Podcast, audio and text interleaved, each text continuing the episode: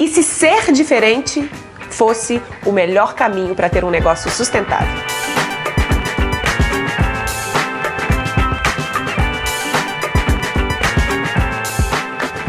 Tudo bom? Eu sou Rafa Capai e esse é o Vamos que Vamos Convida, uma série onde eu converso com gente foda sobre assuntos que nos interessam.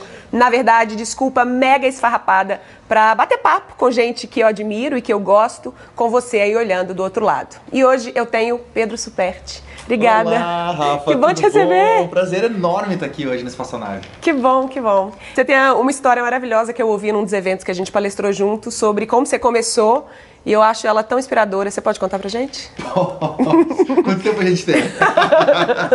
dá, uma, dá, uma, dá uma mexidinha aí. Uma versão express. Então. É. Uh, Rafa, eu sempre gostei muito de interagir com pessoas e de tentar ajudar as pessoas. Uh, e na época eu percebia que isso é uma característica empreendedora. Hoje eu entendo, mas na época eu não via. Eu só via como maneira de interagir. E quando eu era bem novo, eu tinha andava de skate, eu era apaixonado por andar de skate. E eu começava a comprar peças dos amigos e vender, e pegava três peças nacionais, trocava por uma gringa que era mais cara. E assim foi indo, fui fazendo essa, essa esse comércio e fui aprendendo a lidar com isso. Uh, depois eu descobri, eu tinha uma banda de punk rock, Alienation, saudade pra quem estiver assistindo Alienation. e a gente. Eu queria ver vídeo disso, tem? tem algum vídeo? Eu não sei se tem vídeo, mas tem áudio. A gente gravou um CD. Uh. A gente gravou um CD com quatro músicas e foi foi muito ruim na realidade, porque a experiência foi muito legal, mas a gente era bem novinho e eu quero guardar para os meus filhos ainda. A gente começou a tocar e para divulgar a banda a gente tinha que usar os meios que a gente tinha naquela época. Na época a gente fazia as demo tapes, que eram fitas cassete, uma banda gravava de um lado, outra banda gravava do uhum. outro. E a gente uh, uh, divulgava em zines e tal. E aí surgiu a internet. E eu falei, cara, a internet é uma coisa muito legal. Fiquei fascinado quando comecei a descobrir. E uh, a gente começou a divulgar a banda pela internet. E em uma semana a gente teve um comentário no nosso. Maravilhoso. No nosso guestbook. Tu lembra do guestbook? Tu pegou essa época? Era, era, é, antes de ter os comentários, antes de ter os blogs. Você pegava e instalava, tinha um site que você instalava para as pessoas deixarem um comentário. Era um mural de recados, ah, tá. basicamente. Tá que era o que veio antes dos comentários dos blogs. E as pessoas deixavam um comentário. Então uma pessoa deixou um comentário e te falou, cara, agora é, é agora, é agora que vai. Mas aí acabou dando os desencontros, um mês depois a banda acabou, mas a paixão pela internet ficou. Comecei a aprender a fazer sites e vender sites uh, pela internet. Comecei a aprender sobre design, sobre interatividade, sobre usabilidade. E com 16 anos eu comecei a vender sites, deu tudo certo. Uh, e a gente, eu, eu saí da posição do amigo mais pobre do meu grupo de amigos, onde eu nunca tinha dinheiro para fazer nada, em um ano, para o meu amigo que contratou os meus amigos para trabalhar comigo. E a coisa foi crescendo, crescendo, e foi muito legal, graças a um cursinho que eu fiz no Senac. Quem fez essa cursinho no Senac deve lembrar. Muito legal, de web design. Em 15 dias eu me tornei um web designer. E essa, e essa que é a história que eu, que, eu, que eu curto, assim, porque você não tinha dinheiro para fazer o curso, e você inventou um jeito. Quem, né, eu acho que isso é muito da, da, visão empreendedora, que às vezes a gente nem sabe que é, mas que você fala, caramba, eu quero isso, eu preciso encontrar um jeito de fazer isso acontecer. E foi o que você fez, né? As pessoas, elas acabam desenvolvendo essa, essa, essa crença comum de que o empreendedor é o cara que monta uma empresa. Uhum. Não é. é. Empreender com uma empresa é uma forma de você realizar uma coisa, uma das, na minha opinião, uma das formas mais poderosas de você ter um impacto no mundo. Mas você ter uma ideia e conseguir movimentar os recursos para que ela aconteça, uhum. isso é a raiz né, do empreendedorismo. Uhum. Uma mãe que quer fazer alguma coisa, quer levar os filhos para que eles possam estudar num lugar melhor, ou ela quer sair do bairro onde ela mora, ou, ou um artista que quer realmente que a obra dele se torne conhecida, se ele consegue encontrar e mobilizar os recursos para acontecer, isso é a raiz do empreendedorismo. Uhum. E encontrar solução para um problema é, é, é, é, o básico disso. A gente, quando tem uma oportunidade, a gente tem duas opções. A gente pode olhar, olha, que pena que eu não posso fazer e aceitar que não pode fazer, ou o que, que eu tenho que fazer para que isso aconteça. Foi o que aconteceu na época, uhum. Rafa. Eu descobri que eu podia fazer o curso de web design, mas era caríssimo, custava 360 reais, que tipo, a renda da minha família na época era 400 reais. Então era muito dinheiro. Era a renda da sua família, você ia colocar num curso? Não, não tinha como eu colocar. Ah, é até maior. Era, é, porque uh, uh, a gente tinha... Meus pais se separaram, eu morava com a minha mãe e tal, a gente era bem novinho, 16 é, anos, né? Então a gente não tinha como, não tinha como pagar, mesmo parcelando não tinha como pagar. E eu lembro que eu tive essa esse momento de purificação que a gente tem na vida às vezes, né? Olha, eu posso passar o resto da vida, ou muito tempo dizendo que pena que eu não pude, ah, aquele fulano fez porque a vida dele é mais fácil, uhum. teve quem ajudou, etc, etc. que é essa, essa postura de vitimismo, ou eu podia falar, não, eu vou dar um jeito. Então, se eu não pude até hoje, agora eu vou dar um jeito. E eu dei um jeito que foi fazendo, pegando a lista telefônica e ligando para empresas na época. Eu descobria quem não tinha site ainda, uh, não tinha, o e-mail era lá, sei lá, padaria da Rafa, arroba, terra.com.br, ou arroba ig, ou arroba bol. Inclusive, meu primeiro e-mail era punkrock2000, arroba bol. Teve e-mail bol, não? Eu nunca tive, mas eu, eu mandava e-mails para Manda... bol. tinha amigas que tinham bol. Eu acho que acabou já. Enfim. É, acho que sim. E aí eu via quando as pessoas tinham isso, eles não tinham o domínio deles, eu pensava, ó, não tem ainda. Então eu ligava, oferecia, liguei para um monte de gente, todo mundo dizia, ah, pois é, tem que falar com meu filho, tal, tal, tal, tal, tal, até que um dia um cara disse sim, eu quero, vem aqui conversar. E eu, nossa, e agora? Eu tava tão acostumado a ouvir nãos que quando alguém disse sim, eu não sabia o que dizer. Falei, tá bom, vamos marcar uma reunião amanhã então. Aí eu fui lá na reunião, conversar com ele e ele falou, tá, vamos lá, vamos fazer o site. E eu vendi o site para ele, para imobiliária, sem saber fazer o site, pelo preço que eu precisava para fazer o curso. Então eu vendi o site para ele, ele deu o cheque, eu fui lá no Senac, me inscrevi, fiz o curso. E depois de 15 dias, Rafa, para você se tornar um profissional de web design, você uh, tinha que entregar um trabalho de conclusão. Seu TCC. O TCC. tinha que entregar um trabalho de conclusão de, de curso que era o site que eu tinha que entregar para a imobiliária. Uhum. Então deu tudo certo no final. E, e, é interessante que quando o problema passa, a gente olha para trás e fala: Nossa, não é que deu certo? É fácil olhar para trás e ver, pô, podia ter feito isso desde o começo. Uhum. Mas quando a gente está no começo, do problema, ou do desafio, ou da oportunidade, a gente não consegue enxergar até o fim, né? Mas eu acho que se a gente tiver essa postura sempre de pensar, tá, o não não é uma opção, a gente vai fazer. Uhum. O que que eu tenho que fazer para isso acontecer? Uhum. As coisas tendem a acontecer mais na vida também. Eu costumo dizer que a solução já está aí, eu só não acessei ela ainda, né? Eu acho que essa é uma postura muito empoderadora. Você falar, caramba, bati num muro, eu sei que existe uma solução aí em algum lugar, eu preciso me conectar com essa solução. Você faz isso ainda hoje, deliberadamente? Quando você encontra um desafio que você ainda não sabe como resolver, o que, que você faz?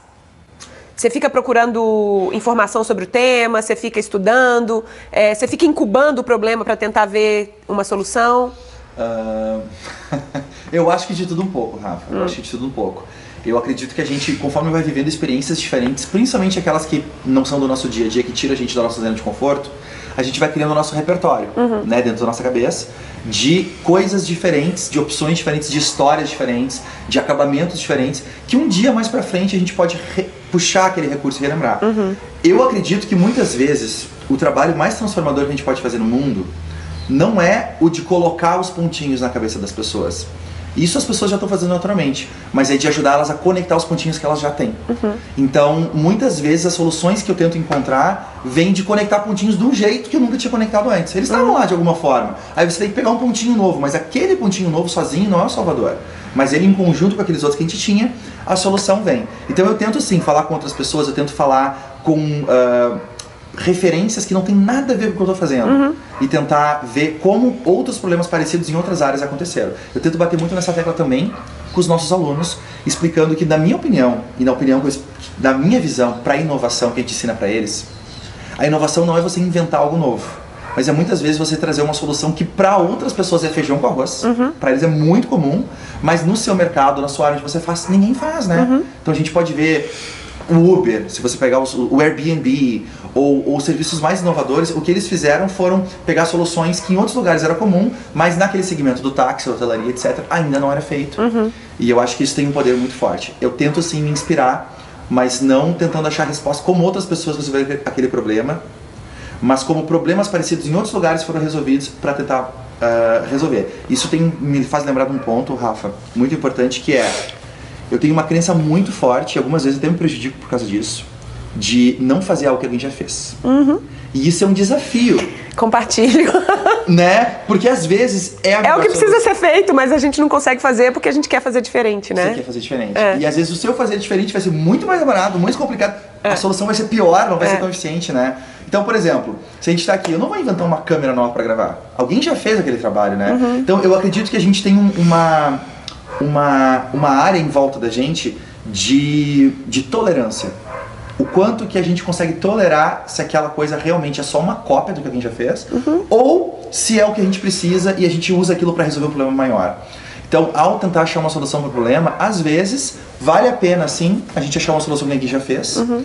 Uh, ou às vezes vale a pena a gente criar. Depende da nossa tolerância. Tem que olhar para dentro e pensar. O problema, e a gente começa a dar um assunto bem maior, o problema que eu acho que a gente tem que combater hoje, Rafa, é que essa tolerância, essa área de tolerância, ela é muito abrangente. E as pessoas, elas acabam nunca inventando ou inovando. Uhum. Elas acabam só pegando fast food de soluções fast food, né? Para uhum. qualquer coisa na vida. E aí a gente acaba caindo na mesmice, onde todo mundo fala igual, se veste igual. Faz igual. Faz igual, dá, dá as mesmas soluções, os mesmos problemas. Uhum. E, e aí a gente acaba entrando num, num processo de comoditização. Qualquer mercado. Para quem é criativo, ou para quem é professor, para quem é consultor, para qualquer coisa, né? uhum. né? Se a pessoa olha e fala, gente, eu, eu quero achar uma solução, mas vocês são todos iguais. Claro que são todos iguais, porque todos falam do mesmo jeito, se vestem do mesmo jeito, cobram o mesmo preço. Uhum né, dão os mesmos nomes para as coisas. Então aí realmente fica complicado. E aí quando a gente começa a, a tentar identificar qual que é a nossa área de tolerância e tenta diminuir um pouco ela. Vamos ser um pouquinho mais intolerantes. Não vamos pegar tudo que está pronto já para me compor, né? O que que, olha, eu vou pegar esse básico, mas isso aqui eu vou me brigar a criar a minha receita, uhum. o meu estilo, a minha assinatura. Aí o mundo se torna um lugar muito mais legal. Muito mais legal. E aí tem mais oportunidade para todo mundo, né? quero que a gente entre nesse assunto da, né, que a gente está falando, mas como é que você se apaixonou por essa bandeira da diferenciação? É, como é que na sua história você falou, caramba, é disso que eu tenho que falar? Descobri... Essa respirada aí foi engraçada. Eu acho que começou quando eu descobri que quando a gente, lá atrás, quando eu tinha que vender sites, começou lá e se desenvolveu com o tempo. Quando eu tinha que vender sites, eu descobria que um cliente, um dono de uma empresa, ele pagava 10 mil reais para poder fazer uma viagem, ou para ter um telefone moderno, ou para ter trocar um carro, mas ele achava 300 reais ou 500 reais um absurdo de caro para poder cuidar da comunicação da empresa dele. E eu comecei a pensar, tá, por que, que as pessoas pensam isso? E eu comecei a entender que quando você entrega uma coisa para outra pessoa, que na percepção dela, e percepção pra gente é realidade, né, na nossa cabeça é realidade, ela vê que tem várias opções iguais, a tolerância do quanto ela quer gastar vai lá embaixo. E quando você entrega a mesma solução, mas empacotada de um jeito diferente, ou que proporciona uma experiência diferente, uhum. logo a percepção dela é. Eu sempre uso esse exemplo, né? Se você vende dois produtos iguais, a pessoa não vê diferença, ela vai usar o preço como diferenciação uhum. para poder tomar a decisão. Quando você muda aquela opção e ela não tem como comparar uma com outra, ela fala, ok, então tudo bem se esse custar 5 e esse custar 50, porque não são as mesmas coisas. Uhum. E foi lá que começou. Eu falei, não, peraí, então, como é que eu posso apresentar de um jeito para que ele valorize? E a gente começou a mudar o nome, começou a mudar a proposta, começou a mudar a história, começou a explicar para ele de como aquilo se, se integrar no que ele já faz e vender outros benefícios que um site normalmente não vende. Deixa eu te dar um exemplo. O respeito que ele ia ter com os outros amigos empresários dele. Uhum. E eu lembro de usar isso na conversa, sabe? Imagina, olha, seu site vai ser tão lindo que os seus amigos, que são donos de outras imobiliárias, outros negócios, eles vão falar, nossa, quem foi que fez? Eu quero fazer um igual. Uhum. Então você deixa de ser o cara que copia para o cara que passa a ser copiado.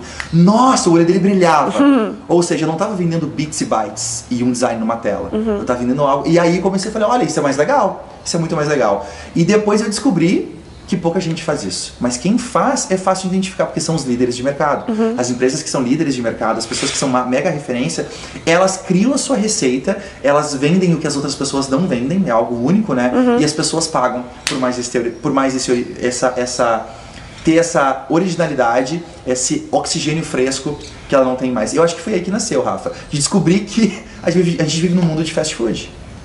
A gente vive num mundo onde 99% das pessoas fazem as mesmas coisas e a gente está desesperado por novas soluções.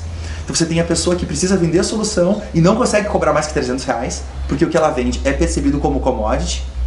E a gente tem um monte de pessoas que querem uma coisa original e não encontram, porque todo mundo só vende commodity para uhum. eles. E a gente fica nesse desespero. Então, eu descobri que quando a gente segue algumas, algumas técnicas, uhum. você consegue facilmente já quebrar essa, essa, essa, percepção. E os dois ficam felizes. A pessoa fica feliz de poder pagar mais porque vai ter algo original e uhum. você consegue ser muito mais valorizado do que você faz porque não entrega uma commodity. É, perfeito. É, é, tem muita sinergia com o trabalho, eu não sei se você sabe, com o trabalho que eu faço na espaçonave, né?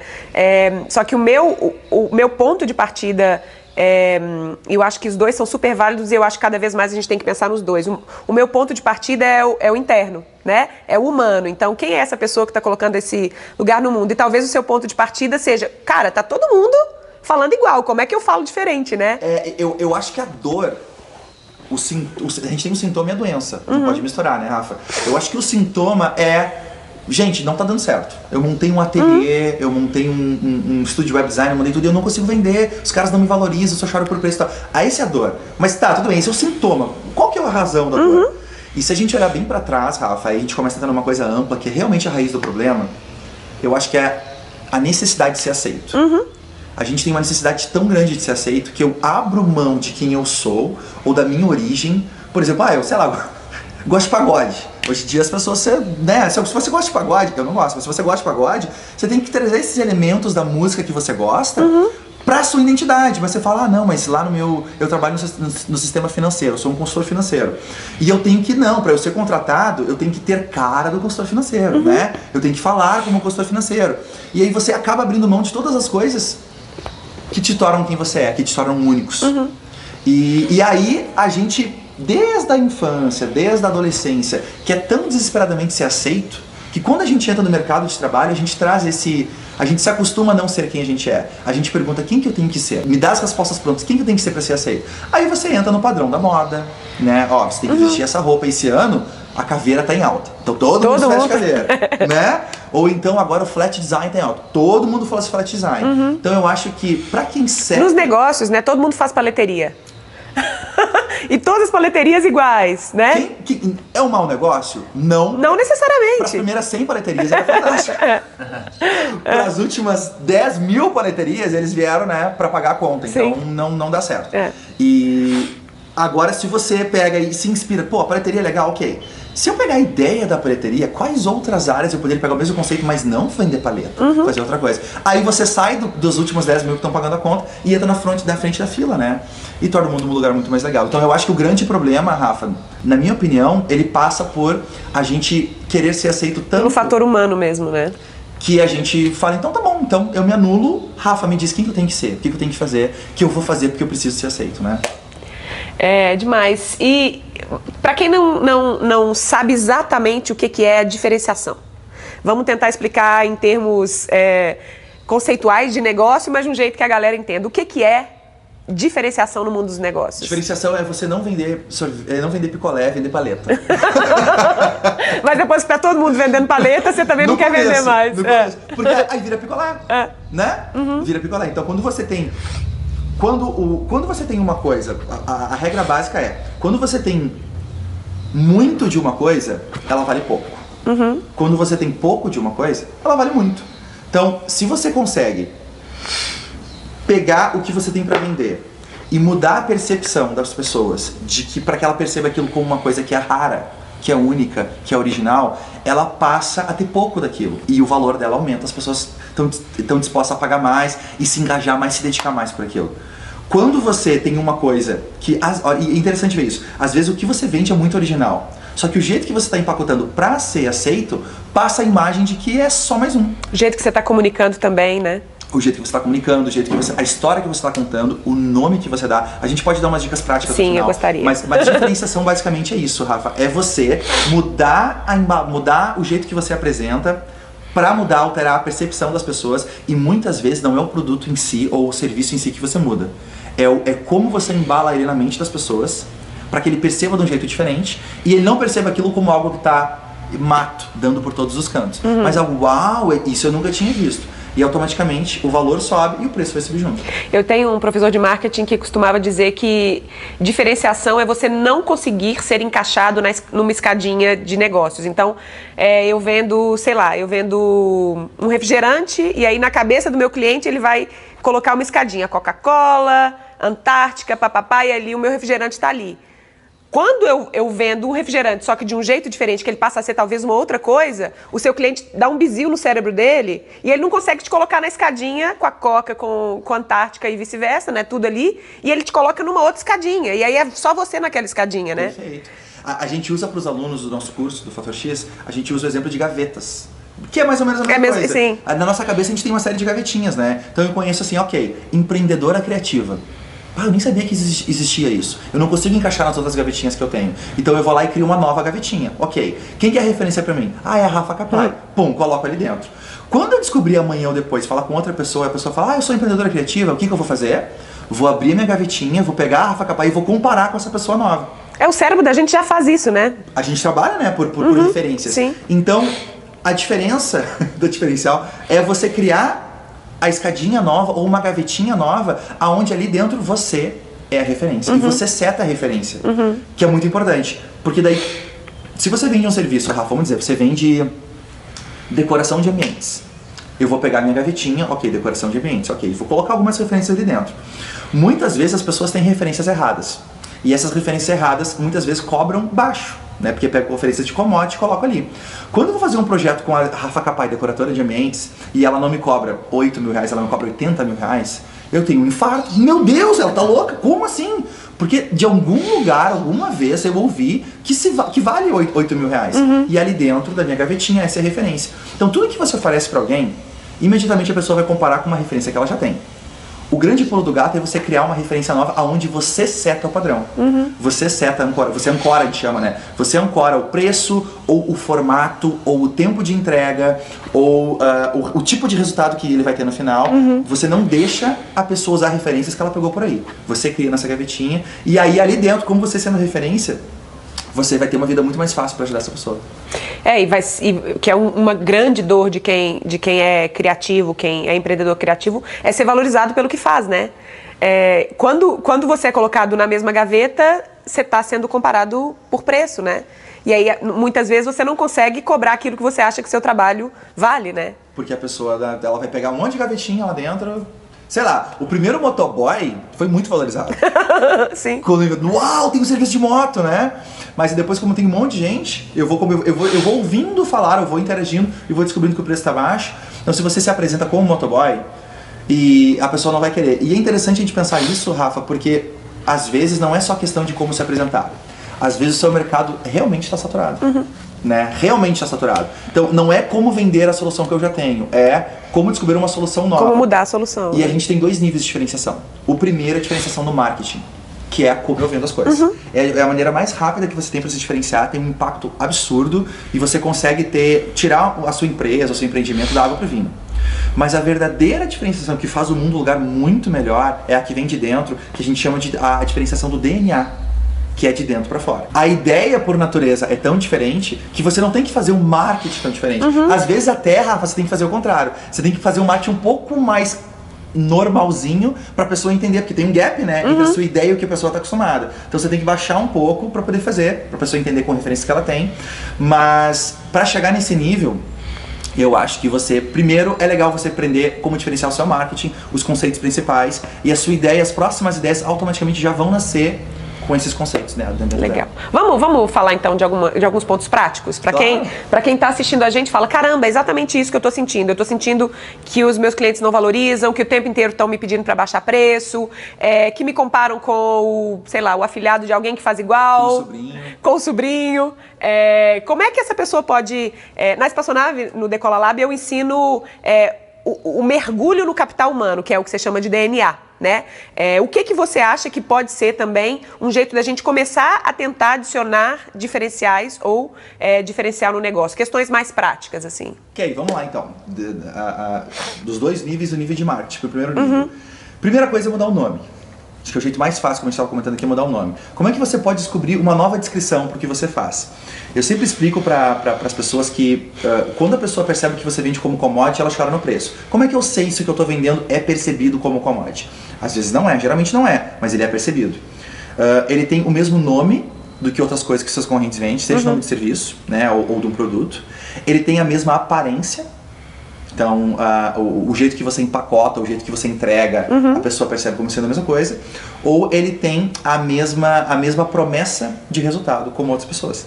Então, são três fatores principais. Se você pegar esses três itens e analisar como é que você está vendendo hoje, e você olha se outras pessoas estão vendendo do mesmo jeito. Se você mudar um desses itens, ou de preferência os três itens, puf, já começa a mudar. Ah, então, mudar o nome. Por exemplo, antigamente a gente tinha os mordomos. Hoje ninguém tem mais mordomo. Hoje a gente tem o quê? O concierge.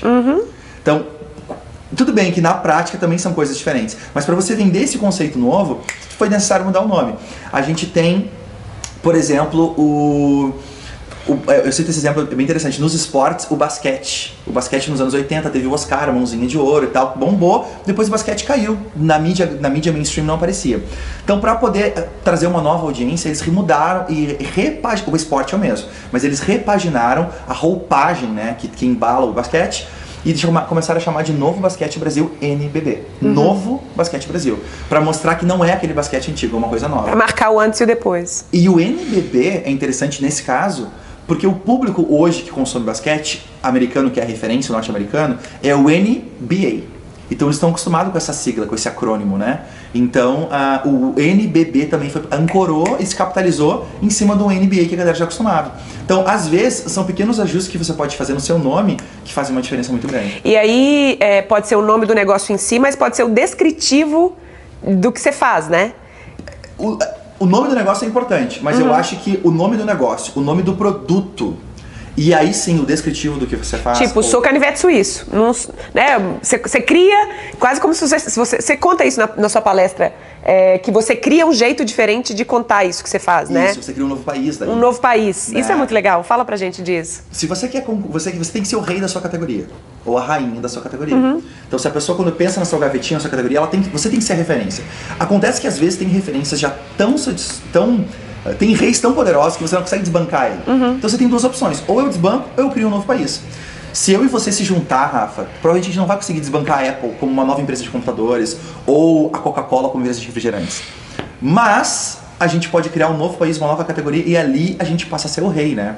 Então, sim, como é que você pode talvez fazer uma variação da área onde você atua hoje ou do que você vende para que não é exatamente o que era aquilo antes. Agora é uma variação daquilo e dessa variação eu sou o rei. Você pode fazer isso de maneiras diferentes. Você pode nichar quando você escolhe específico de específico de específico. Eu sou especializado em ah, decoração de ambientes para casais sem filhos. Sabe? Então é isso. Então você nicha. É bom porque você se destaca, as pessoas conseguem se conectar com você mais facilmente, mas às vezes você se nicha tão específico que o seu mercado fica desse Fica tamanho. pequeno. É difícil de crescer, né? Ah, e às vezes você pode continuar atuando no mercado grande, mas o jeito que você posiciona, a história que você conta, a roupagem que você usa, mesmo no mercado mais abrangente, é novo, é fresco, é uau, é, é original e as pessoas podem se conectar mais com você. Eu gosto de, de pensar na, na conexão pelo porquê, né? Às vezes você não quer nichar tanto, mas o seu porquê precisa de fato conectar com aquelas pessoas ali, né?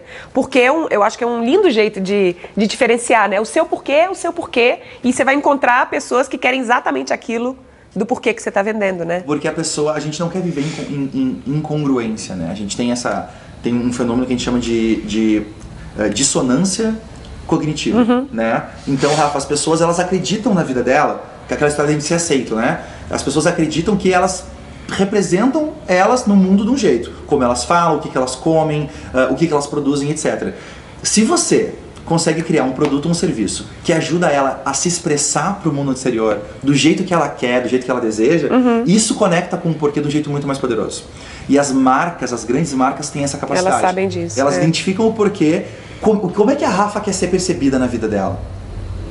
Então eu vou pegar desde o esmalte que eu vendo pra Rafa, a, a, a, câmera que ela usa, ou a bicicleta que ela anda, eu vou, eu vou contar uma história que tá alinhada com a visão de como ela quer ser percebida, sabe?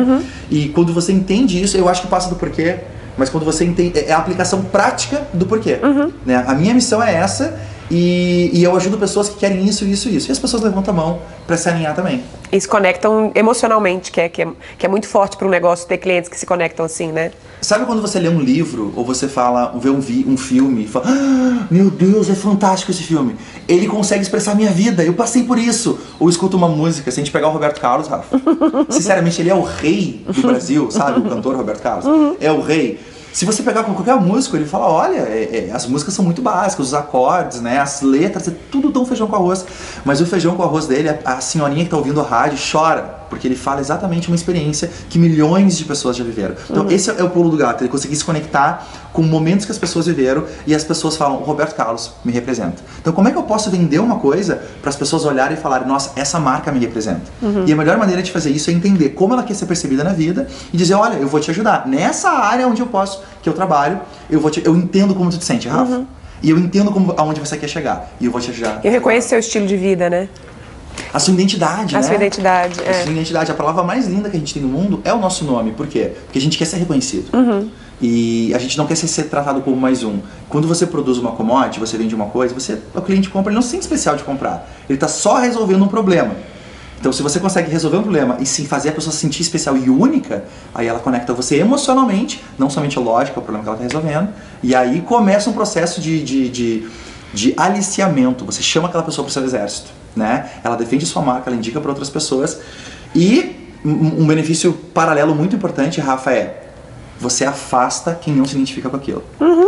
Eu acho que chega a ser injusto quando você faz um marketing genérico, porque você vende para pessoas que não deviam estar comprando de você. Você não gosta do cara, você não gosta daquele cliente, mas você fez um marketing que é tão genérico que todo mundo compra, né? Quando você é genuína, você realmente tem a sua personalidade, você tem o seu estilo, vai ter gente que não gosta e é, é maravilhoso ter quem não goste, porque aquele cara não era para comprando de você. Mas quem compra realmente conecta, gosta e, e, e, e vai defender, vai indicar você para outras pessoas. Aí o mundo fica um lugar muito mais legal. Muito mais legal. E o mercado fica muito mais legal, né? É, eu, eu, eu também sou da opinião que diferenciação é, é um antídoto pro, pro mercado como está hoje, é um antídoto para crise, é um antídoto para cópias e mais cópias, né? É, é maravilhoso. Se todo mundo fizesse esse trabalho que você está sugerindo, a gente teria negócios mais autênticos e genuínos, mensagens mais autênticas e genuínos, clientes mais satisfeitos, né? É, é tão poderoso esse, esse processo. Porque a gente conecta a, a, a em- a empresa que tem personalidade, vai trazer clientes que têm personalidade.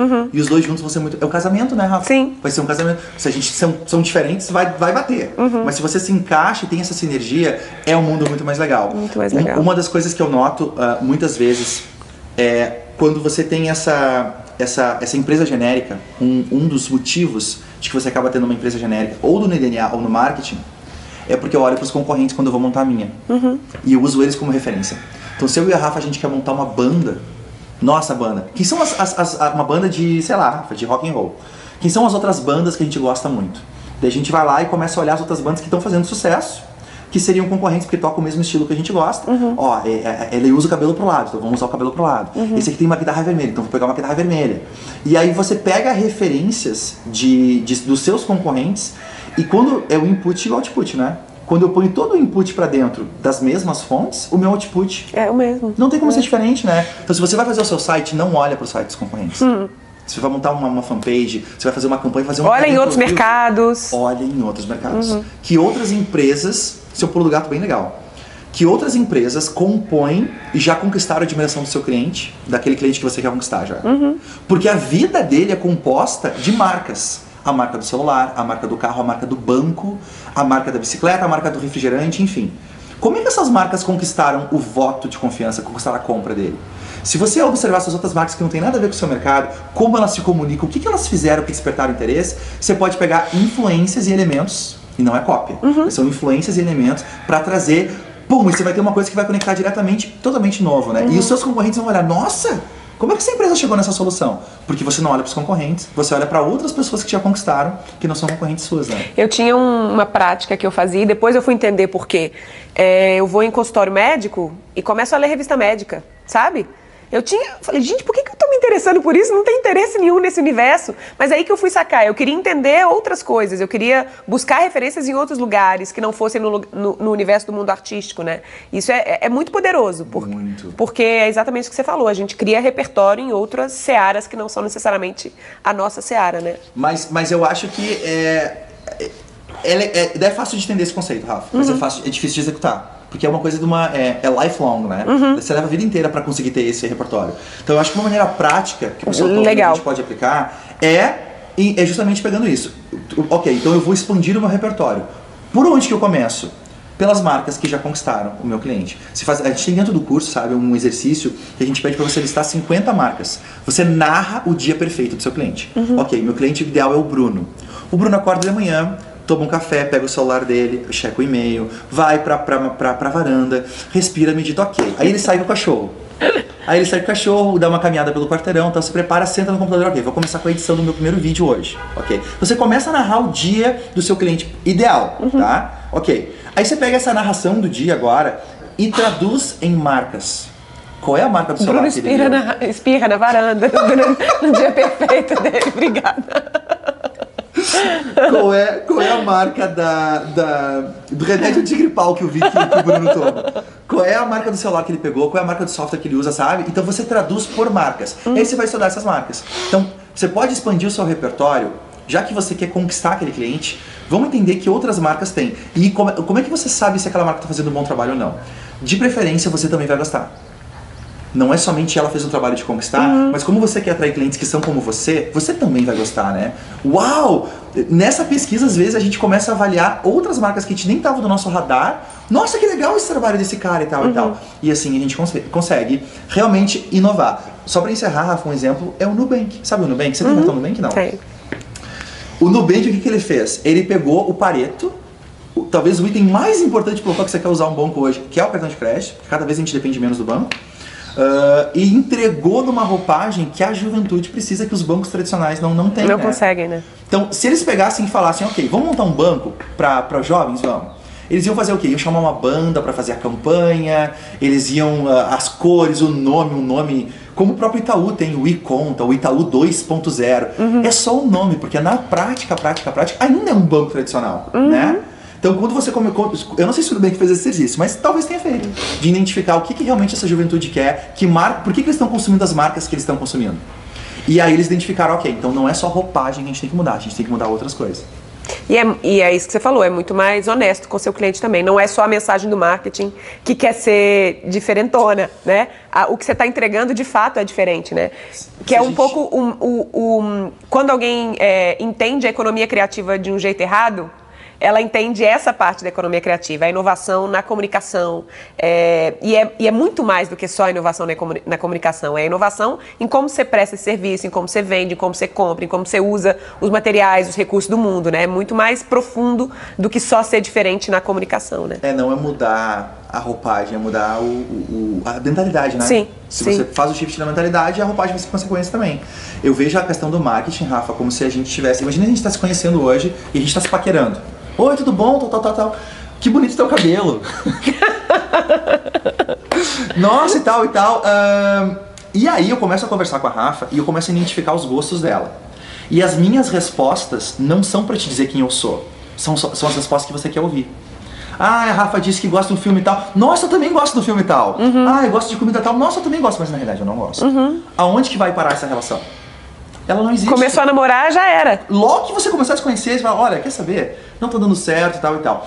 Aí volta pra questão da gente ser aceito, da gente ser genuíno, né? Você ter coragem de você realmente, você ser quem você é e você comunicar isso para as pessoas, você vai atrair realmente quem se identifica com aquilo. Uhum. Isso torna um mundo muito mais legal, né? Então, o, o marketing genérico, ele tem essa esse pecado, Rafa, de não permitir com que tu realmente se expresse que as pessoas digam quem elas são para conectar com quem elas realmente são.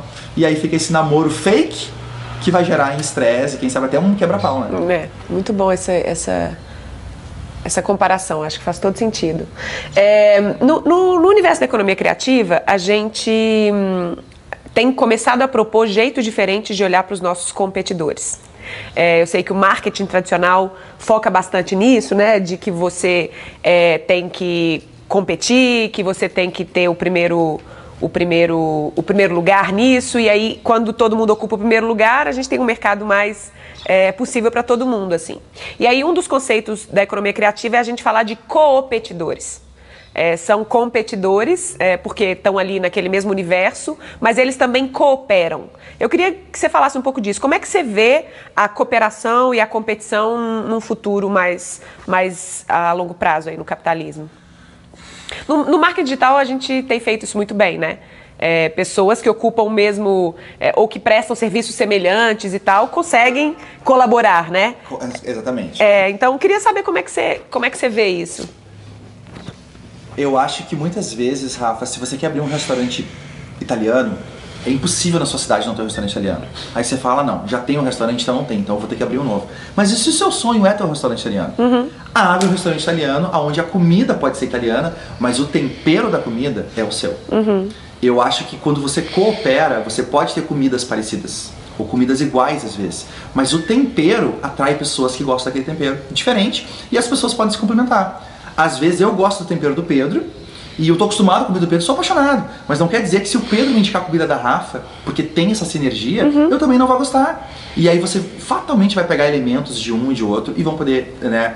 ah, a experiência da pessoa que passa pelos dois se enriquece, a visão se enriquece. Eu vejo que quanto mais autêntico você for, quanto mais claro você for de quem realmente você é e do que, que você representa e de quem você quer ajudar, você conquista aquela pessoa e você tem uma autoconfiança muito forte. Se você tiver que fazer uma parceria ou uma campanha ou uma cooperação com outra pessoa que também é confiante, você não tem medo, porque são as duas pessoas tranquilas. Vocês tão- os dois estão tão realmente cientes do que está acontecendo e sabem que vai poder agregar um para o outro sem que um roube o outro, né? E se, e se o roubar o, o cliente é meio que uma é meio que uma ah, ilusão. Convenhamos, né? Você vai manter seu cliente numa bolha, ele não vai descobrir, ele já até sabe quem são as outras pessoas, sabe? Então é melhor você vir e falar pro seu, olha, a gente não compete, pelo contrário, a gente bolou alguma coisa onde todo mundo vai sair ganhando e o seu, o seu, o seu, o seu cliente vai falar, uau! Que visão diferente, né? Não é essa visão de escassez de eu vou tirar o seu, você vai tirar o meu. Mas isso só acontece, Rafa, Quando você você tá genuíno, né? você tá genuíno com o seu tempero. Se você não tem tempero, os dois vendem miojo, nem tem porquê um oferecer miojo, porque miojo eu também tenho. Uhum, sim. É, a, gente, a gente tem é, alunos é, em comum, Em por comum, exemplo. Sim, sim, sim, é verdade. É, então é, é, é tão claro, né? Quanto mais arraigado eu estou nas minhas próprias raízes, mais fácil vai ser eu colaborar e, e competir com outras pessoas, né? Nesse mesmo universo. E eu posso identificar, né? Eu sei que a Rafa é assim, ó, a Rafa tem esses cinco pilares. E eu sei que entre os pilares tem esses vãozinhos. E talvez o meu tempero encaixe perfeito. E a pessoa vai ter uma- um, um- um conteúdo muito melhor, né? Ah, agora, se eu, se eu tenho exatamente os cinco pilares, somente os cinco pilares. Rafa, eu acho que, eu acho que o foco não é esse. Sabe qual é o foco? Inspiração. Quando você vende informação ou uma solução por si só, isso você está vendendo, por mais que você embale, ainda tem um nível de comodização. Quando você vende a inspiração, essa inspiração não tem como copiar. As pessoas vêm até, até, até nós pela informação, mas elas ficam pela inspiração. E a inspiração, o jeito que a Rafa inspira, só a Rafa vai inspirar. E talvez esse seja o, o ultimate ponto de diferenciação. Como a Rafa inspira. E tudo que ela faz é consequência. São desmembra, desmembra, desmem- desmembramentos do trabalho dela. Mas a forma que ela inspira, a visão dela de mundo, ah, ninguém, ninguém faz igual. E quem tentar fazer igual vai ficar na cara que é igual. Então você não tem que se preocupar. Porque é só uma cópia, né? As pessoas, ninguém quer uma cópia. É, é, é como pensar num artista, né? Você vai falar com Ivete Sangalo. é, alguém falava que a, Flá- que a Flávia Leite, né? Que a. Como chama? Cláudia Leite. Não, elas duas ocupam lugares completamente diferentes e fazem coisas juntas e fazem coisas separadas. É, Quando você estabelece uma visão de mundo artística, né, que honra a identidade de quem é aquela pessoa, aquele empreendedor ou daquele negócio, é muito, é muito difícil é, você virar commodity, né? É muito mais difícil. É muito mais difícil. E esse papo que a gente está tendo hoje, Rafa, ele é muito importante porque talvez a pessoa esteja te preocupando em como é que eu. ah, qual anúncio que eu faço no Facebook? Como é que eu gravo vídeos? Qual é o filtro que eu uso? Como é que eu penso num nome legal? Isso é consequência. Quanto mais clareza a gente tiver sobre quem a gente é e quem que a gente quer atrair, automaticamente as coisas vão, vão fazer. E, uma, e, e a vida fica muito mais fácil porque você não tem que colocar uma máscara. Você não tem que se preocupar. Eu tô aqui com a Rafa, eu tô cuidando das palavras que eu vou usar, porque, nossa, eu tenho que causar uma boa impressão. Você não quer trabalhar com alguém assim. Você quer trabalhar com alguém que você é 100% você. E quanto mais você é você, mais a pessoa se apaixona. Sim. Né? Você, em algum momento, me corrija se eu estiver errada, você passou a usar todo esse conhecimento que você tem para ajudar negócios mais físicos, né? Sim. É, e aí eu, eu também ajudo negócios físicos e às vezes na cabeça deles eles têm um pouco essa, essa dúvida de falar, perdão, de falar, caramba, mas eu não quero ir para a internet, eu não quero virar um negócio digital, eu quero continuar no físico. Eu, é, e hoje em dia, cada vez mais, você tem que usar o, o- o digital para alavancar, inclusive, negócios físicos, né? É, é, queria que você contasse um pouquinho por que, que você pensou nesse clique. Cara, eu preciso usar esse conhecimento porque negócios físicos também estão precisando disso, né? Eu acho que a nossa vida é feita de negócios físicos. Se eu, não, eu não chegaria aqui de Uber se não existisse alguém para dirigir Uber, né? A gente foi ontem, ontem num restaurante, tinha um chefe mega famoso lá e tal. Se aquele chefe vendesse curso, eu nunca ia comer a comida dele. Então eu acho que a realidade, a internet é muito legal e ela vai crescer e vai se digitalizar cada vez mais. E eu acho que tem muitas pessoas ajudando, fazendo um bom trabalho com isso já. Mas eu sinto que tem muitas pessoas no mundo real que compõem 99% da nossa, do nosso dia a dia, coisas que você toca, coisas que você precisa. Você vai fazer um casamento? Vai ser pela internet? Não. Você vai ter que ter decorador, você vai ter que ter um local para poder alocar, você vai ter que ter o vestido, você vai ter que ter companhias aéreas que vão trazer os convidados, sabe? Então, o nosso dia a dia é composto de empresas que precisam desesperadamente ajuda.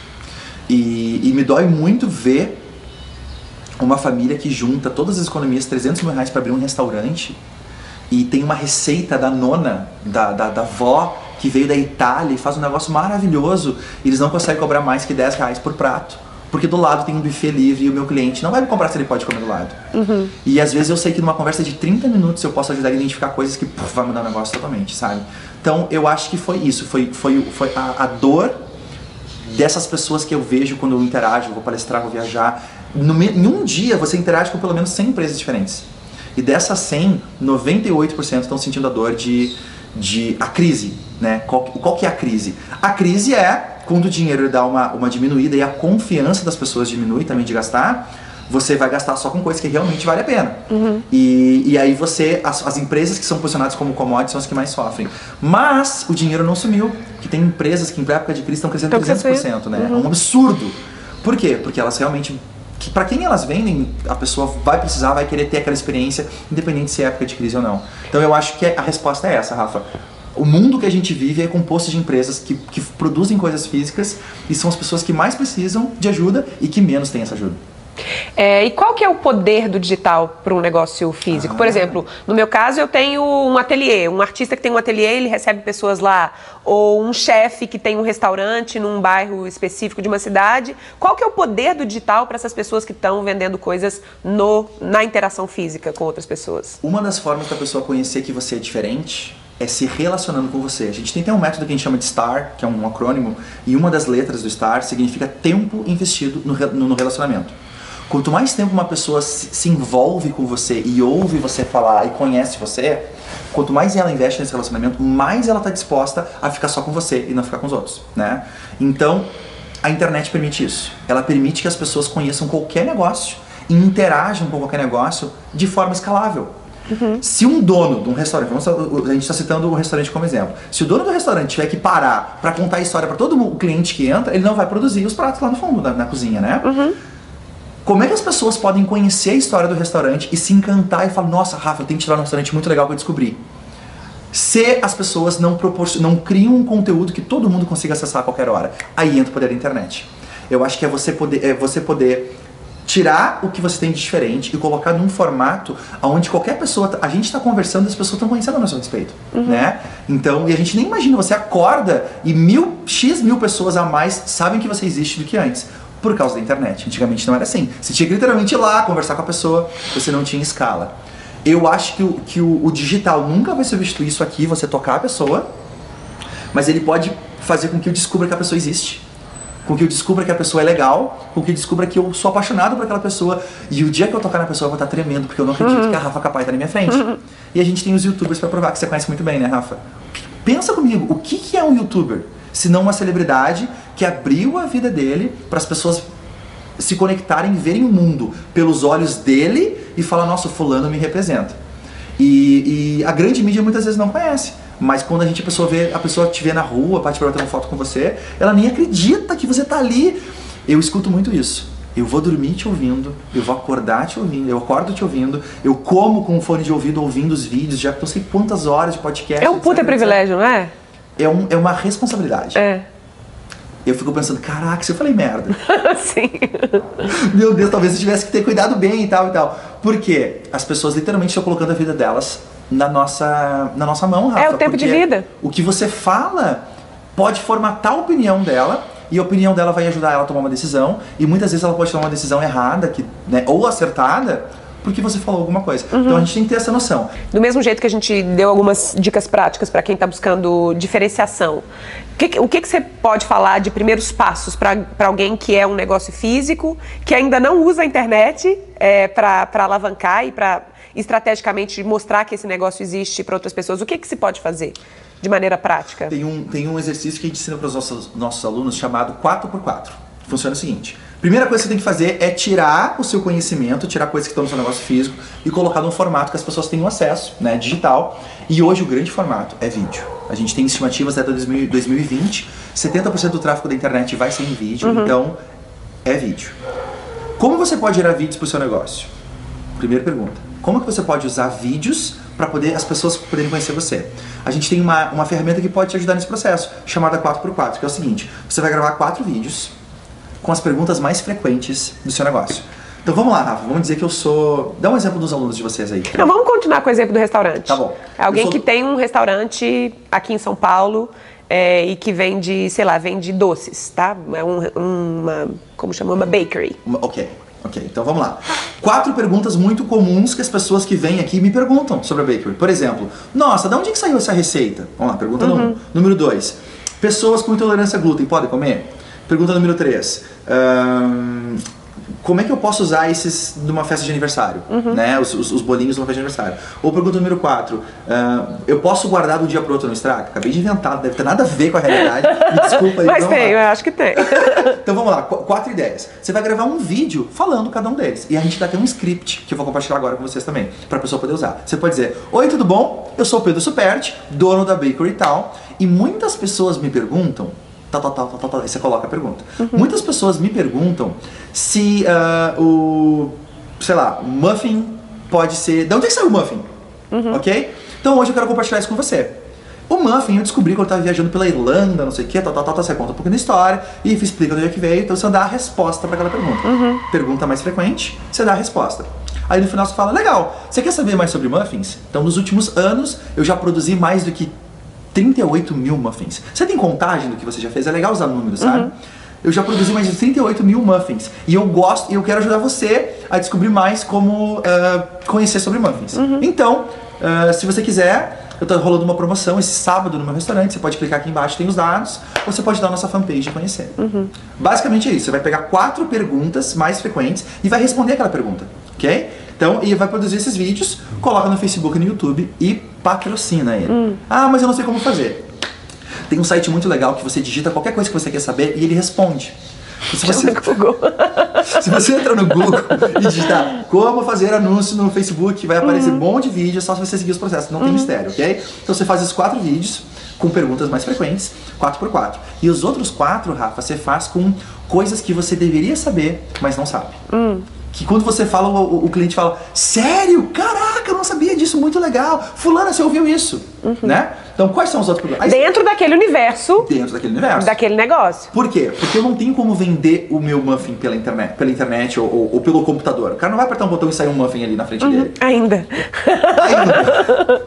Mas, o que eu posso fazer é vender o conteúdo. O universo. O universo as particularidades do universo. Quanto mais real eu trazer para aquela, pessoa para aquele universo, mais ela vai se educar a respeito, e quanto mais tempo ela investe para se educar, mais a percepção de valor dela sobe e eu me torno único para ela. Por uhum. quê? Porque ela aprendeu comigo. Quando eu for falar com a minha esposa, com alguém, eu vou dizer: Nossa, tem um canal de um cara de uma bakery de São Paulo muito legal que ele ensina isso. Então você fala de quatro perguntas mais frequentes e quatro coisas que ele deveria saber, mas não sabe. E no final você sempre convida ele para saber mais do seu site ou para curtir a página uhum. e tal. Então isso é um exemplo que qualquer pessoa de qualquer produto ou serviço pode produzir para começar para arrancar, né? Para produzir. Ah, mas eu sou muito envergonhado, nossa, eu morro de vergonha, não sei o que fazer. Bom, uma maneira fácil é você chamar outra pessoa para estar na frente do vídeo com você e você conversa, como a gente está fazendo agora. Uhum. Se olhar pra câmera e falar, oi, eu sou Pedro, dono da bakery e tal, você não consegue fazer? Tá bom, chama outra pessoa, o seu sócio, uhum. chama o gerente, chama, né, o, o a pessoa que vai atender no balcão. Uhum. Oi, tudo bom? Eu sou o Pedro, tal, e essa aqui é a Ana. Quando você vir aqui na bakery, a Ana vai te explicar, e aí, Ana, vamos falar sobre isso hoje? Vamos. E aí a coisa começa a desenrolar. As pessoas têm um pouco de dificuldade, eu não sei se no seu, no seu universo de alunos também, mas no meu, elas têm um, um pouco de dificuldade de identificar esse universo que, que cerca né, o, o negócio delas. assim. Tudo que que cerca o negócio pode talvez interessar aquele cliente, né? De onde veio a receita, é, essa porcelana, né, de onde ela veio, quem fez aquela porcelana, qual é a receita, quem são as pessoas que trabalham ali, que tipo de, sei lá, que tipo de habilidade essas pessoas têm para construir aquele bacon, ba aquele, aqueles cupcakes, não, como era que a gente estava falando? muffin. Muffin. Tem um monte de coisas ao redor desse negócio que podem interessar o seu possível cliente, né? E talvez para quem tá começando é difícil de identificar. Uhum. Mas a boa notícia é que depois que você fizer o primeiro, o segundo vai ficar mais claro, o terceiro vai ficar mais claro. Depois dos décimos, vai ter uma chuva de, de ideias que você pode fazer desses Uhum. elementos, né, Rafa? E o legal é você colocar isso no Facebook ou no YouTube, as pessoas vão comentar. Por exemplo, um exemplo. a gente tem um aluno nosso que tem uma, uma revenda de carros. Ele está vendendo super bem, aplicando o fator X, a diferenciação, mesmo em época de crise, que a gente sabe que o setor automobilístico foi um dos mais impactados. E os vídeos dele, ele fala, olha, por exemplo, cinco coisas que você tem que olhar antes de comprar um carro. Uma das coisas mais... Maravilhoso. Ninguém sabe, a gente Sim. não sabe, né? Ninguém Sim. para para nos ensinar isso. Então, ah, ele explica até como é que você abre o capô e olha o número do lado ali e tal. É muito, tem um aplicativo que você pode usar, é muito legal. Aí o vídeo dele viralizou, um monte de gente conhece, ele é lá do. Ele é aqui de São Paulo, na verdade, está de São Paulo. E aí, ele coloca, e no final, sabe o que ele fala nos vídeos dele? Que a gente na mentoria ajudou ele a fazer? Foi. Você gostou dessa dica? Se você tem alguma pergunta ou alguma Sim. outra coisa que você gostaria de saber, comenta comigo aqui embaixo nos comentários. Ou marca um amigo que precisa ver esse vídeo. Uma dica de ouro essa. Marca um amigo que precisa ver esse vídeo.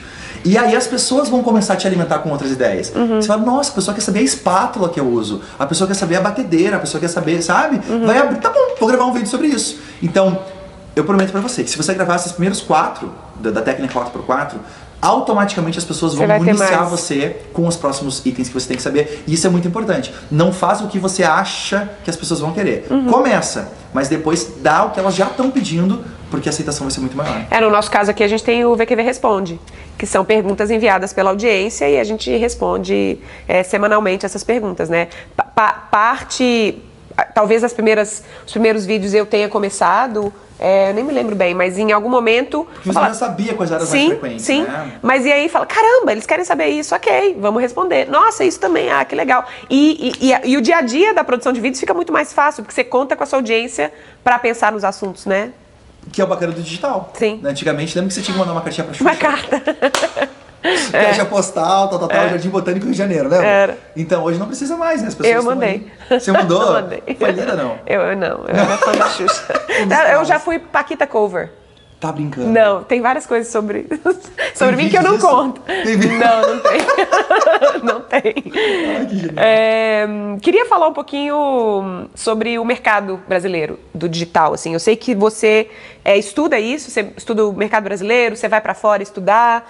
É, o mercado brasileiro né, do marketing digital deu um- uma crescida aí nos últimos três anos muito grande. É, o, o americano já está nessa, nessa pegada há mais tempo. Como é que você vê? Para onde a gente está indo? Assim? Rafa, eu vim agora, três semanas atrás, de, de um evento gigantesco que teve em Los Angeles. Uhum. Ah, e foi ali uma, foi, uma, foi uma solidificação de alguma coisa que eu já tinha suspeita, de que a gente não tá tão atrás.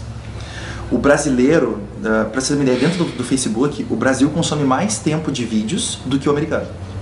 Dentro do Facebook. Então, ah, a gente não tá mais tão pra trás e ah, as coisas que eles fazem lá são muito legais, mas, tipo, antes eram 5 anos, era um gap de 5 anos, um gap de 7 anos. Eu diria agora que é um gap de 6 meses, sabe? Entre as coisas que eles fazem. A diferença é que a infraestrutura lá é muito melhor, a tecnologia é muito melhor, mas o brasileiro é muito criativo. Tanto que é, deveria ser estudado pela NASA, né? Tem até um baixo assinado e querem estudar. É mesmo? o brasileiro pela NASA, porque a gente cria coisas muito legais. Então, quando você dá a infraestrutura para essa criatividade, dá, dá para fazer coisas muito legais. Eu acho que nos próximos anos tem algumas coisas marcantes. Primeiro, o uso de vídeo vai ser muito pesado. Muito, muito focado em vídeo. Segundo, a personalização da marca. A marca não pode não ter mais cara. Ser uma marca, né, como aí uma marca que a gente chama de uma marca sem alma. Ah, é, você tem que ter alguém ali na frente. E o- é tão mais fácil a pessoa se identificar com o dono e por consequência compra a marca. Outra coisa, eu acho que causa social. Eu noto que isso é uma coisa, por causa da internet, as pessoas estão se educando muito mais rapidamente. Então fácil você trocar de um fornecedor para o outro. Às vezes, aquele porquê que a gente falou antes é a causa que você apoia. Então, eu acho que um negócio sem alma é um negócio que não que só quer ganhar dinheiro. Ele vende por dinheiro. E a gente não quer dar dinheiro para alguém, sabe? Você quer sim consumir, mas ao mesmo tempo sentir que você está ajudando outra pessoa. Então, uma dica bacana é quais causas existem que você, como dono do negócio, acredita e que o seu negócio poderia ajudar. E não é ajudar dando parte do faturamento, se possível, ótimo. mas às vezes ajudando só trazendo awareness, né? Ajudando a divulgar, ou fazendo campanhas juntos, ou de repente fazendo produtos que têm a ver com aquilo. Tenta pensar qual causa, sei lá, defesa animal, empoderamento feminino, beleza real. Olha o que a Dove fez com a beleza real. Então, quando que pra vender sabão você ia conseguir fazer esse casamento? E hoje é indiscutivelmente líder de mercado, porque você não compra só aquilo quando você compra Dove. Você pega um Dove na mão, tem toda aquela lembrança de uma coisa maior que você está envolvido, né? Então eu acho que isso é uma coisa ah, muito forte. E você vê que tudo isso casa com você ser genuíno. Não tem como eu usar vídeo, eu ser a personalidade, aparecer na frente do vídeo e apoiar uma causa mentindo. Em nenhum deles, né? Ou, ou apoiar uma causa, mas quando você vai escrutinar. Escrutinar, existe isso? Escrutinizar, não sei. Quando você vai Escrutinizar, é, de fato prestar atenção naquele negócio, você vê que não, não existe necessariamente uma sinergia com aquilo, né? Ou que é só uma, uma, uma necessidade de marketing. E eu sinto um pouquinho isso com essa tragédia que teve do Chapecoense, sabe, do, do avião. Eu acho meio over. Eu acho que tem, assim, ah, tipo assim, o Corinthians quer mudar a cor do ano que vem pro verde. Ah, tem, tem empresas que, que, enfim, tá se falando tanto nisso que eu acho que começa a pegar até mal, sabe? sim. Assim, presta homenagem, é horrível, vai ter gente xingando nos comentários agora que a gente tá falando isso. Mas que é isso, Pedro? Você tá. Não, não é desconsiderando. Não, não. É horrível. Mas assim, gente, você tem que ter essa noção, essa Claro, temperatura. claro. Tem tanta gente falando daquilo que se você for a 15 empresa a falar, o cara fala, porra, Rafa, até vocês. Sim, sim. Então a gente tem que ter esse bom gosto, Tem- né? De... Precisa existir uma conexão de fato real entre a sua marca e aquela causa que você está querendo apoiar, né? A, a sua marca e tudo que você já defendeu até hoje. Sim. Né? Você, o seu histórico do que você já fez até hoje tem que poder. E se tem uma sinergia, beleza, é de bom gosto, beleza. Mas você vê que mesmo quando tem uma comoção muito grande, Uhum. Ah, você tem que se perguntar se, se tem esse elemento, porque às vezes vale a pena ficar fora. Sim. Ou, ou como uma marca que apoia uma causa de cuidado com o meio ambiente, mas aí quando você vai ver de fato internamente, tem um monte de coisa que essa empresa faz que poderiam ser feitas diferente, né? É, É, a- a- por que ela apoiou o meio ambiente, então? Talvez é porque tá todo mundo falando, Uhum. né? Aí te volta para aquilo. O que, que você quer que eu te diga? Que a marca vai, vai dizer? Então, tudo bem, você tem que dar- se adaptar Sim. pro cliente, mas não mudar a sua essência, né? Sim. É... Tô, tô querendo. Ela vai me xingar? Eu não, onde- tá aqui do lado? Não. Tá. Mirelle, vem cá. Eu quero te pôr no papo aqui pra gente encerrar. Aqui. Você vai me xingar? Eu e o Bruno. Show. Você e o Bruno, é, pode ser. A pessoa Senta que aqui. já né, compromete o, o colega. vou pro, vou pro, pro fogo, vou levar. Eu, eu queria que vocês falassem um pouquinho, porque é uma, é uma realidade muito comum do meu, da minha audiência, casais que trabalham juntos. Então, como a gente também trabalha junto, eu e Bruno, vocês também trabalham juntos, e eu sei que vocês devem ter um, um passo a passo, mentira. sei que talvez vocês devem ter aprendido bastante, como a gente também tem aprendido ao longo desses anos. É, queria, não sei, saber um pouquinho assim, como é que, o que que, como é que funciona para vocês trabalhar juntos, é, se apoiarem mutuamente nos seus, né, nos seus projetos, nas coisas que vocês fazem. O que que vocês descobriram? Há quanto tempo vocês trabalham juntos? Desde que a gente se conheceu. A gente começou o relacionamento trabalhando juntos já. E aí antes era. Ele, dava, ele me dava aula de inglês, então eu dei em cima do professor. A gente, a gente se conheceu numa escola de inglês e eu era professor. ah, foi só aquele semestre que eu fui professor e foi só para poder conhecer ela. Então a gente, ela era, ela era também era professora e eu dava treinamento para os professores e, e ela era muito boa pra aluna. Nossa, acabava a aula, ela ficava mais tempo perguntando perguntas e tal. Nossa, Rafa, que aluna aplicada é essa? e a gente se conheceu no trabalho. Então depois foi indo, foi a gente foi se envolvendo e tal, começou a namorar e depois a gente casou. Mas começou com, com o trabalho. E ah, eu descobri que a melhor maneira de a gente dar certo é, às vezes, ela tá certa e às vezes também. e a gente, a gente tem uma. uma, uma... e a gente, quando a gente entende essa grande verdade do universo, facilita as coisas, né? É. É bem assim. Na verdade, a gente te- estipula, a gente tem tarefas específicas e essa coisa de cobrança, quando a gente está muito envolvido no trabalho, o Pedro que tem que entregar os vídeos e gravar as aulas, o conteúdo todo, eu fico muito em cima, olha, hoje é teu prazo de gravar, vamos lá. né? E às vezes, ah, principalmente quando a gente grava muito vídeo e viaja muito, o processo é muito grande. E a gente fica um pouco estressado. Então a gente definiu ah, ah, lugar- ambientes que os dois trabalhem separados, né? Dentro de casa, assim, a gente não fica o tempo inteiro juntos.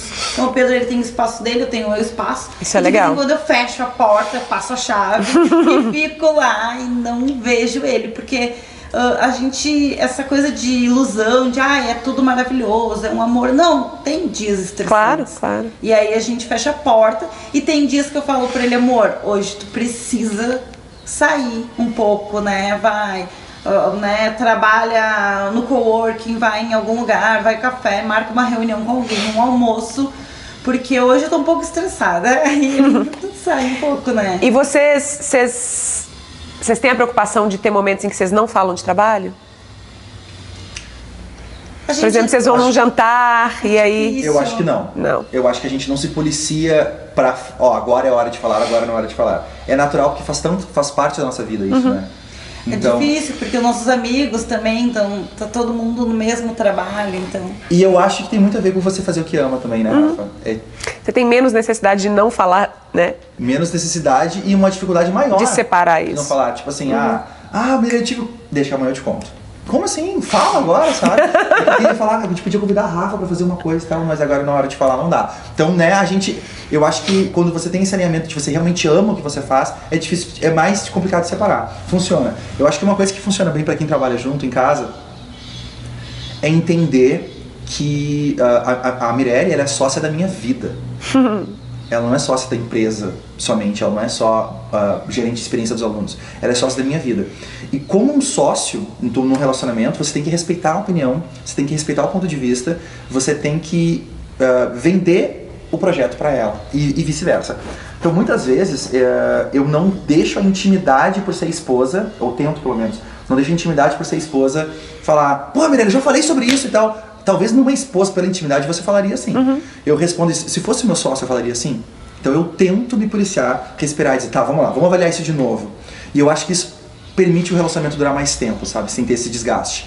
Ah, você tem que vender o projeto. Talvez, se você hoje está em casa e você, o seu esposo não entende muito bem o que você faz, a sua esposa, os seus filhos, vale a pena se perguntar, você tá, você vendeu para eles o projeto? Você está envolvido, você está imerso naquilo, né? Só que às vezes a pessoa está na periferia, ela está olhando de fora. Se você vender, olha, eu estou fazendo isso pela gente, olha como isso vai impactar, mantenha aquela pessoa atualizada no dia a dia, envolve nas decisões. Eu precisava disso, o que, que você acha? Ah, isso tá bom, vamos fazer. Se a pessoa se sente parte do projeto, ah, isso funciona muito melhor. Então eu acho que o, a, a Mirelle ter saído da profissão dela para começar a vir trabalhar com a gente foi por isso, porque ela almoço, né, foi um imã que foi puxando ela, porque ela ia fazendo parte das coisas até ela tá hoje. E hoje a gente tá muito melhor, muito melhor porque ela poder estar na empresa, com certeza. É, é difícil a gente, essa coisa de vender, né, o projeto, porque às vezes a gente fica, é, é, às vezes é, se torna uma proporção muito grande, né, e diferente do que quando a gente começou, que era só, né, ah, e responder um e-mail e fazer poucas coisas, começa a se tornar muito grande. Então a gente tem que estar sempre relembrando. E eu não sei se vocês fazem isso. A gente faz isso recorrentemente. Putz, a gente já teve pelo menos três ou quatro modelos diferentes de trabalho, né? É, e recorrentemente a gente fala, putz, tá funcionando pra você desse jeito? Tá funcionando pra mim? É, é legal? É. e aí a gente tem a oportunidade de falar, não, não tá, não tá legal pra mim. Não, agora tá, tá funcionando pra mim. Então, recorrentemente fazer um check-in assim, né, com, com o outro pra saber se, porque pode mudar, né? As coisas mudam, a gente muda, o negócio muda, tudo muda, né? É um relacionamento, né? É, Tudo é um relacionamento. Com o cliente é um relacionamento, com o sócio, com esposa, com filho. E se a gente não preserva, vai deixando aquele, ele, ele, ele minguar, né? A gente não fortalece ele. Acontece exatamente isso. Tá? Então tem momentos que a gente fala, tá, vamos lá, vamos conversar. Principalmente quando a gente dirige, a gente viaja de carro. Às vezes seis gente horas, horas de carro. Aí o DR. E, e, e aí a gente fala, então. A boa ideia, hein? E a gente fala, então Você tá. dorme?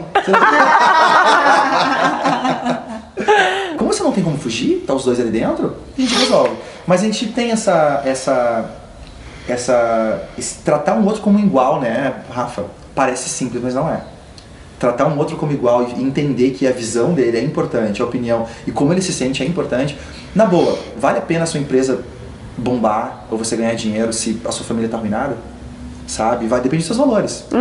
Depende dos seus valores. É, e os valores também. Eu ah, tenho por, por meu valor, ah, um dos meus valores é estar com alguém que eu admiro. E eu admiro muito Pedro. Então eu tenho muito forte esse valor. E eu tenho que admirar ele como marido e nos negócios também. Então, se ele tá fazendo alguma coisa que, não, mas espera aí, é desse jeito que tu tá conduzindo os negócios, eu não concordo. Você puxa, você puxa a orelha dele? Puxa. Uma uma bússola assim. Assisto né? Ela, todos ó, os tá saindo vídeos. da rota. Por quê?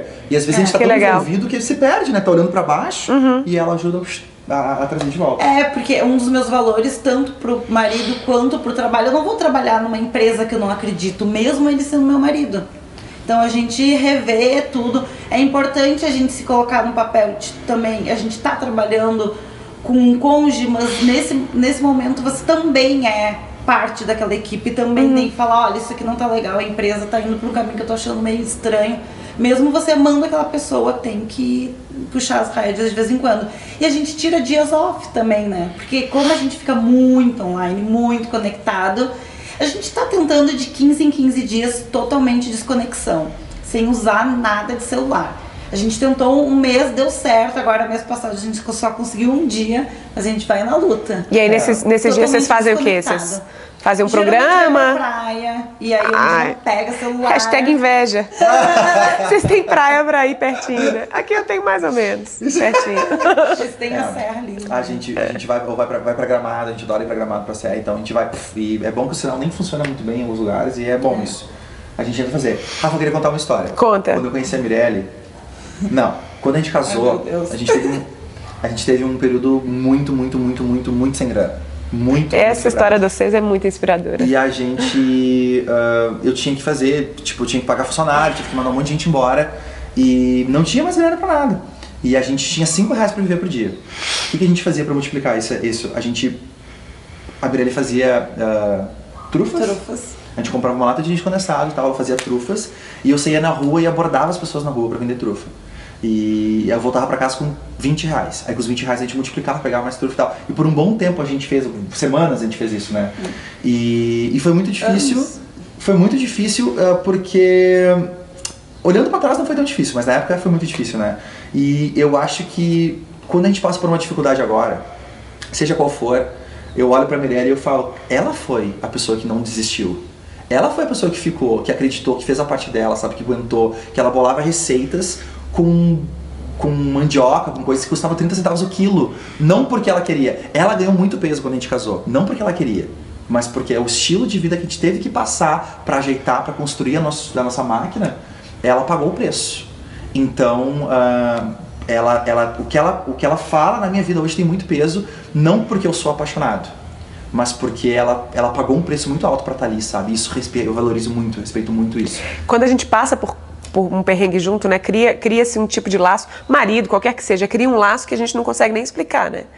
Passou por uma dificuldade juntos, a gente sobreviveu a alguma coisa, né? Sobreviveu. É. Sabe o respeito que os militares têm quando vão numa guerra? Eles passam o resto da vida. de- Porque se eu virasse as costas eu morria, né? Literalmente. Então quando a gente passa por essas dificuldades, tem até um ditado que diz que, que é na dificuldade que os amigos viram irmãos, ou alguma coisa assim. E eu acho que é isso. Eu acho que se você tá hoje com, com a pessoa do seu lado que apoia você, trata ela assim, traz ela pra dentro e, e deixa ela participar, porque se ela tá na. Se ela, se ela aguenta junto as dificuldades com você, o- a, a- a hora boa vai ser muito mais saborosa, né? A pessoa que entra só na hora boa, E você leva ele para os seus projetos também? Você conta com, com ele para os seus projetos pessoais também? Conto. A fase de. Como meus projetos são todos bem iniciantes, assim, a fase de aprendiz é, é, é diferente, né? O processo de aprendiz, quando o marido é o mentor e tu é aprendiz, ah, vou aprender isso aqui com ele. É diferente, assim, às vezes a gente se sente, ai, nossa. Ah, ele vai se decepcionar, porque de novo eu não consegui editar o vídeo, de novo eu não consegui fazer o site, de novo. E aí é uma fase de aprendizado, mas ele é o meu apoiador total, assim, sempre quando tem algum projeto ele acha que vai ser maravilhoso, que meu projeto vai ser o melhor do mundo, e ele apoia muito, assim, quando eu faço. Mas é uma fase de é, estágios diferentes. e a Sim. gente também E de suporte diferentes, de né? suporte diferente. A gente precisa entender que a gente tá em estágios diferentes, né? Uhum. Eu falo, relembro ele, olha, tu já fez, já sabe, eu não sei, eu tô começando, não sei editar mesmo isso aqui. Vamos por partes aqui. E aí ele me ajuda e, e é ótimo, assim, ele é o meu maior incentivador, sempre quer que eu faça e faça. E sempre acho que vai ser sucesso. Legal. Como é que como é que a gente, como é que a galera conhece? O, o- quais são as coisas que vocês fazem hoje que as pessoas podem curtir, podem acompanhar? Tem e- mais acesso? É, é, é. Onde é que eles podem entrar, amor? No Pedro Spert. tá todo lado. Todos os teus vídeos. Tem a, lá. tem a fanpage, né? Você pode procurar no fanpage. Facebook, digita Pedro Superti, você vai ver a fanpage, a gente coloca um monte de conteúdo legal lá. Então. Tem o canal no YouTube também, uh, Pedro Superti, tem o nosso site que é paroaltoeavante.com.br. Uh, e eu acho que um dos conteúdos mais legais que a gente compartilha para nossa lista de e-mail. Então, se você entrar no paroaltoeavante.com.br, se inscreve no e-mail que a gente manda um monte de dica lá, legal.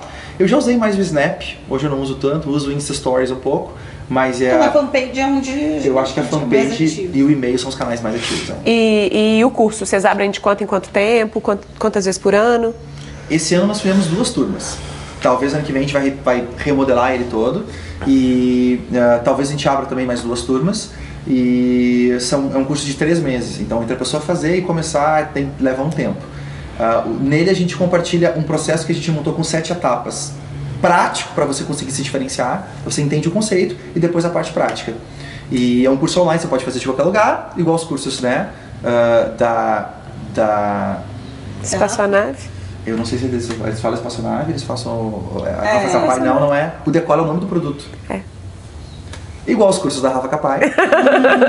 então é, é muito legal. Mas eh, eu acho que se você hoje está com dúvida, só com o conteúdo free, Rafa, Sim? que você tem na fanpage ali, né? A gente tem Sim. centenas É, e tem- centenas de relatos de pessoas, nossa, Tem que reativar. O teu que era bem legal a interação era o podcast. é, isso agora tá para 2017 a sumido. gente vai voltar com Vai voltar com tudo, é, podcast. podcast também. Volta, hashtag volta. É, Podcast é muito gostoso, né? É muito bom, é muito bom. É. Inclusive, agora no evento que eu tava participando, as pessoas abordavam e diziam: Nossa, por que, que Cadê você o podcast?" podcast tal e tal? Aí eu falei: Olha. ah, Deixa eu lavar uma louça, Eu vou- ouvindo. Eu vou, deixa eu te fazer uma pergunta. Você prefere podcast longo ou curto? E aí o cara falou, sabe que o teu é um dos únicos longos que eu escuto? Eu falei, sério? E era longo quanto? Tipo, alguns a 40 Quase uma minutos. hora. né? E, e eu acho, Rafa, que. E é porque são os que eu mais gosto de fazer, olha só. Os que eu mais gosto de fazer É o que as pessoas mais curtem. porque eu me aprofundo, sabe? Então não é só superficial, assim, detalhezinhos. É, é, tem o que e tem o como. Vamos lá, quebrar e tal. Então, então ah, eu acho que os conteúdos mais legais são esses, né, Rafa? Que você tem. Não é o que você fala, mas é o brilho no olho que você tem, a pessoa capta. Uau, mas tem uma coisa legal ali. Obrigada. Obrigada, super obrigada. Obrigado! Obrigado! Ai, Rafa, obrigada. Fiquei famosa. Ah, boa. Obrigada demais. Foi muito, foi muito bom, muito bom te ouvir. E eu sei que é um conteúdo muito importante para quem está ouvindo, assim, é uma das, das principais dores, né? A gente tem um caldeirão imenso de lugares para se expressar de forma diferente é, enquanto artistas criativos aqui dentro e muitas vezes a gente só fica olhando para fora, sabe? Então eu acho que é muito, muito rico. Obrigada. Legal, obrigado. Esse foi o VQV Convida de hoje. Eu tenho algumas sugestões para você. Primeiro, curte, compartilha, é claro, espalha para geral. Se você tem um amigo que está precisando exatamente desse conteúdo que a gente trouxe aqui, por favor, manda para ele. É, assina minha mensagem de bordo, que é onde eu compartilho coisas diferentes do que as que eu compartilho aqui. Lá é o meu espaço de diferenciação mais aprofundado, mais vertical. Mais legal também, que eu acho. e eu queria te fazer uma pergunta. Primeiro, cê- talvez duas perguntas. Você acha que você ocupa um espaço diferente na cabeça do seu cliente? Quando o seu cliente pensa em você, ele consegue te guardar numa gaveta que é só sua ou ele te guarda numa gaveta que tem um monte de outras pessoas lá? Conta pra gente aqui nos comentários. Acho que é isso, né? Muito bom. Um beijo, câmbio, desligo. Quer decolar sua ideia e transformar paixão e talento em negócio? Então fica de olho porque a nova turma do programa online Decola Lab começa em breve. Para ser avisado em primeira mão, acesse www.decolalab.com.br. Te vejo lá!